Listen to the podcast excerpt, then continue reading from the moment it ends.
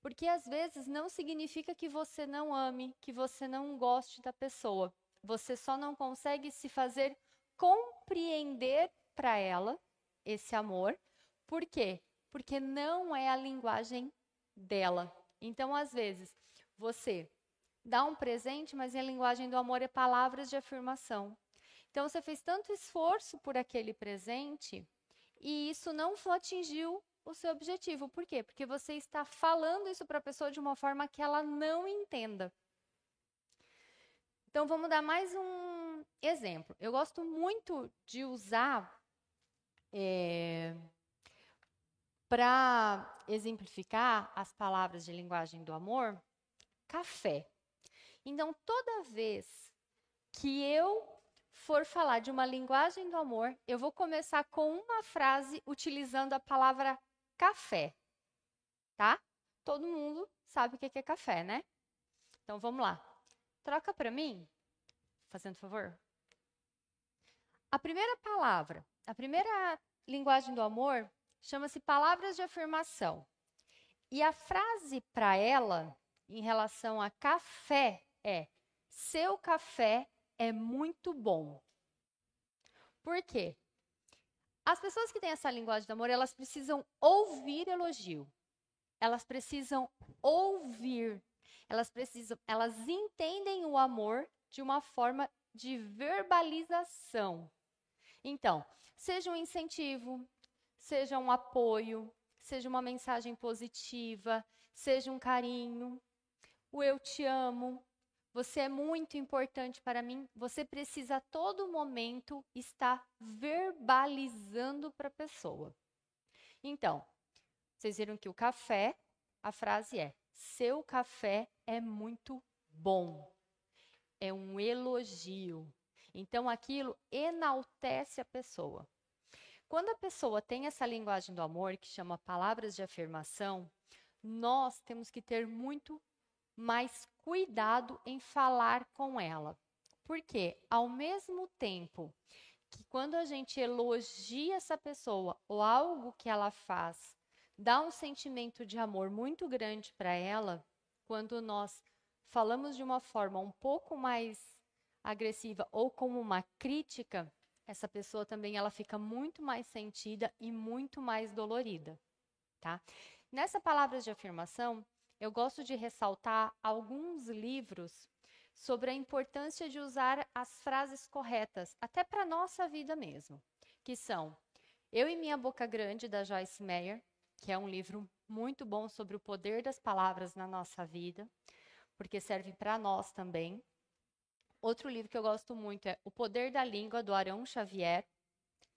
E tem um livro que chama A Língua é Fogo, é um livro bem fininho, que é uma cabeça de fósforo, não estou lembrando o nome do autor agora, que ele fala também exatamente isso, sobre o cuidado que nós temos que ter com as palavras.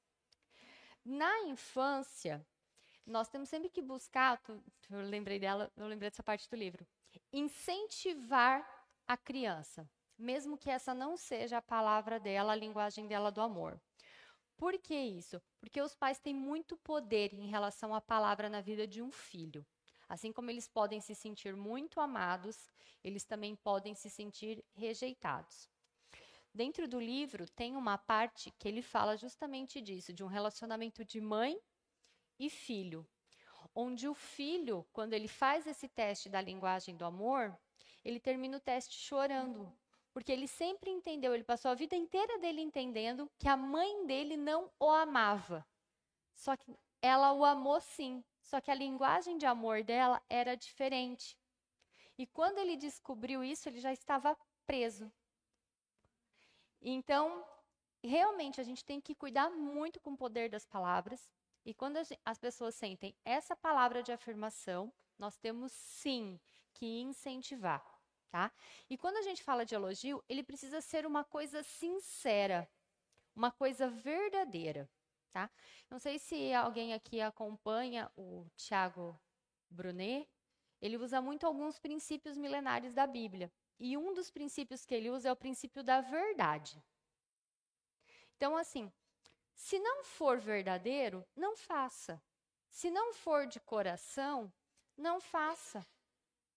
Então, se você for elogiar alguém, seja verdadeiro. Se você não tem algo de positivo para falar para a pessoa, não o faça. É melhor o silêncio, tá? Então é uma coisa que a gente sempre lembra bastante.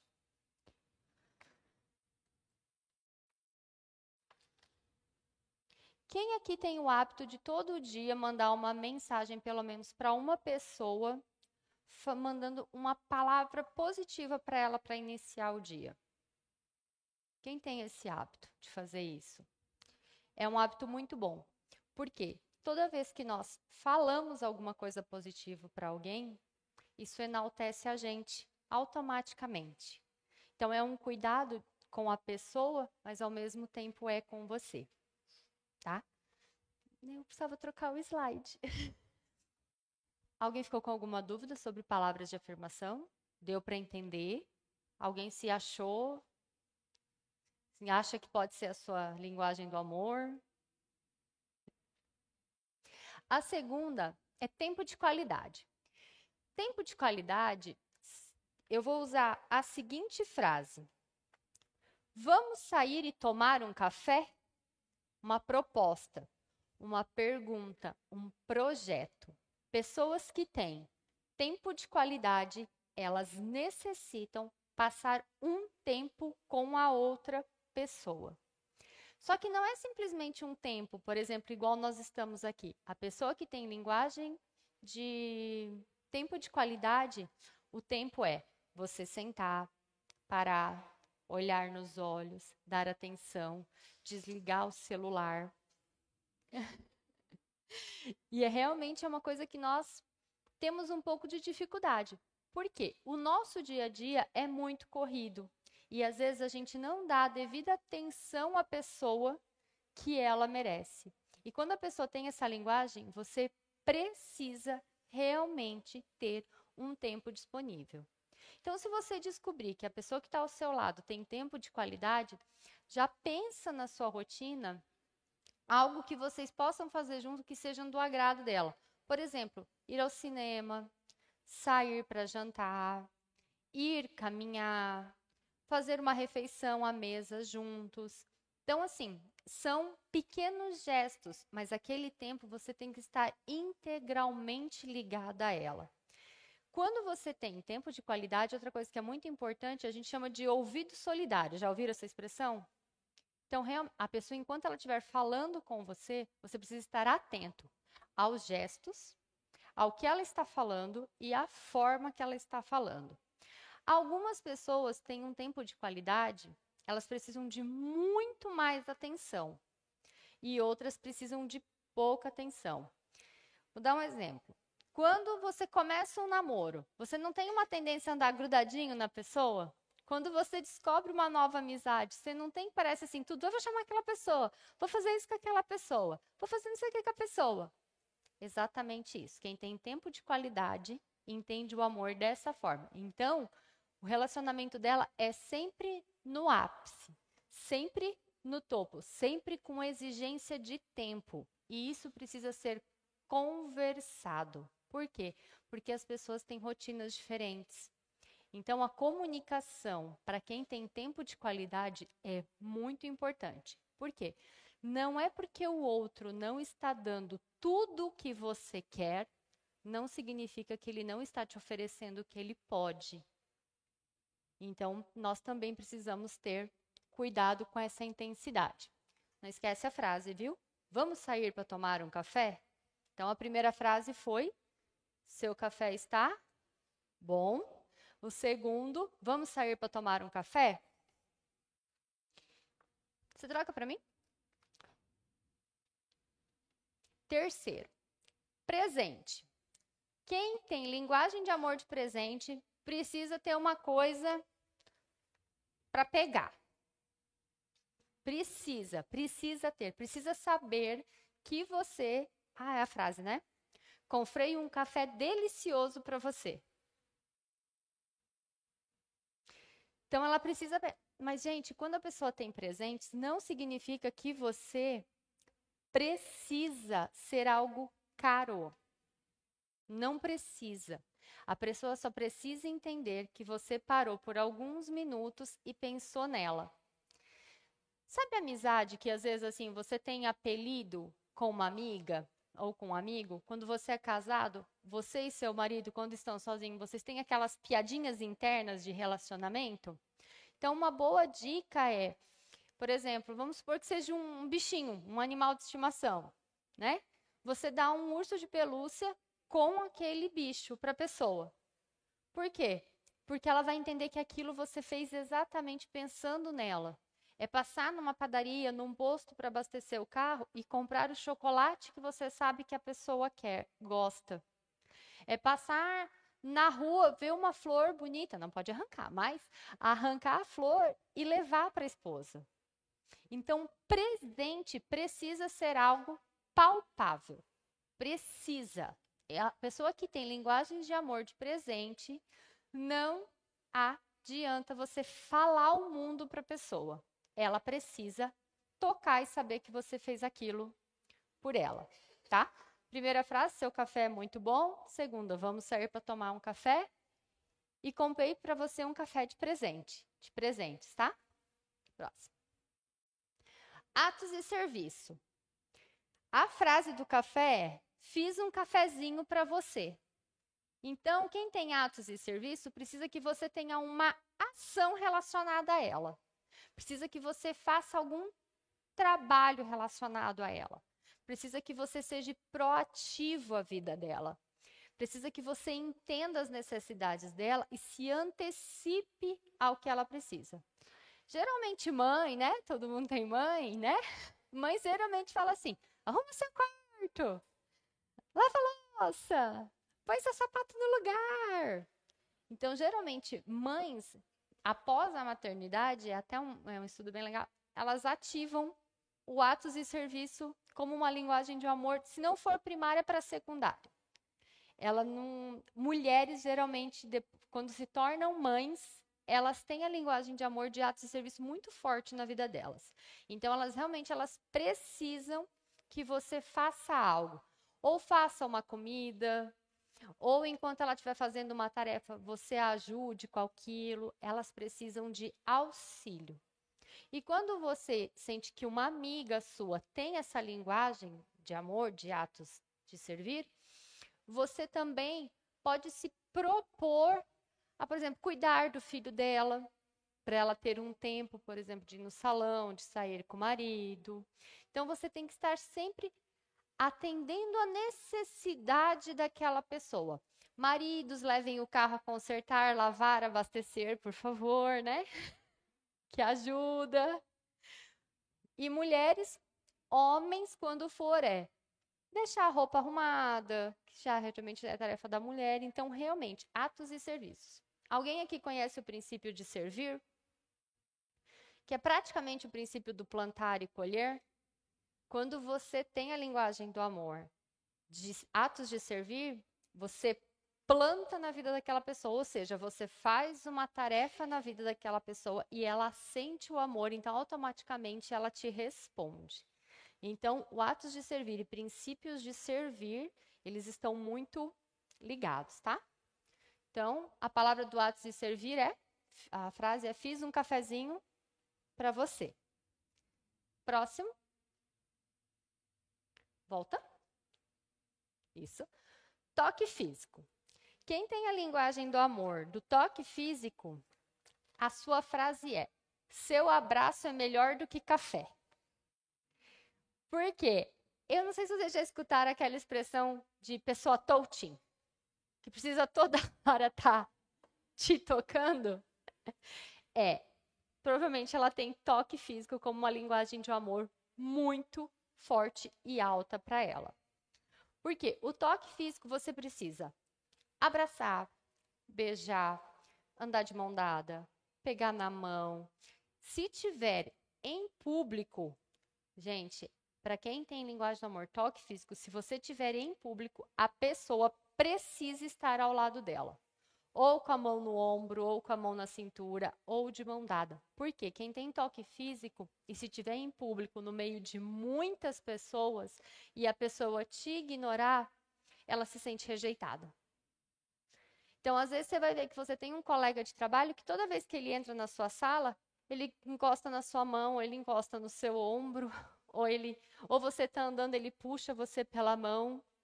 Então, essa pessoa, você pode ter certeza que é uma pessoa que você tem que, quando chegar na empresa, para cumprimentar, para dar oi, não é a mesma coisa de palavras de afirmação, que você vai chegar para ela e vai falar assim: bom dia, tenha um ótimo dia. Não, para essa pessoa que tem toque físico, você tem que chegar, dar um bom dia, abraçar, dar um beijo. Não precisa nem falar que é um ótimo dia, mas se você chegar e abraçar ela, tá tudo certo, tá tudo resolvido, ela entende que, que ela te ama.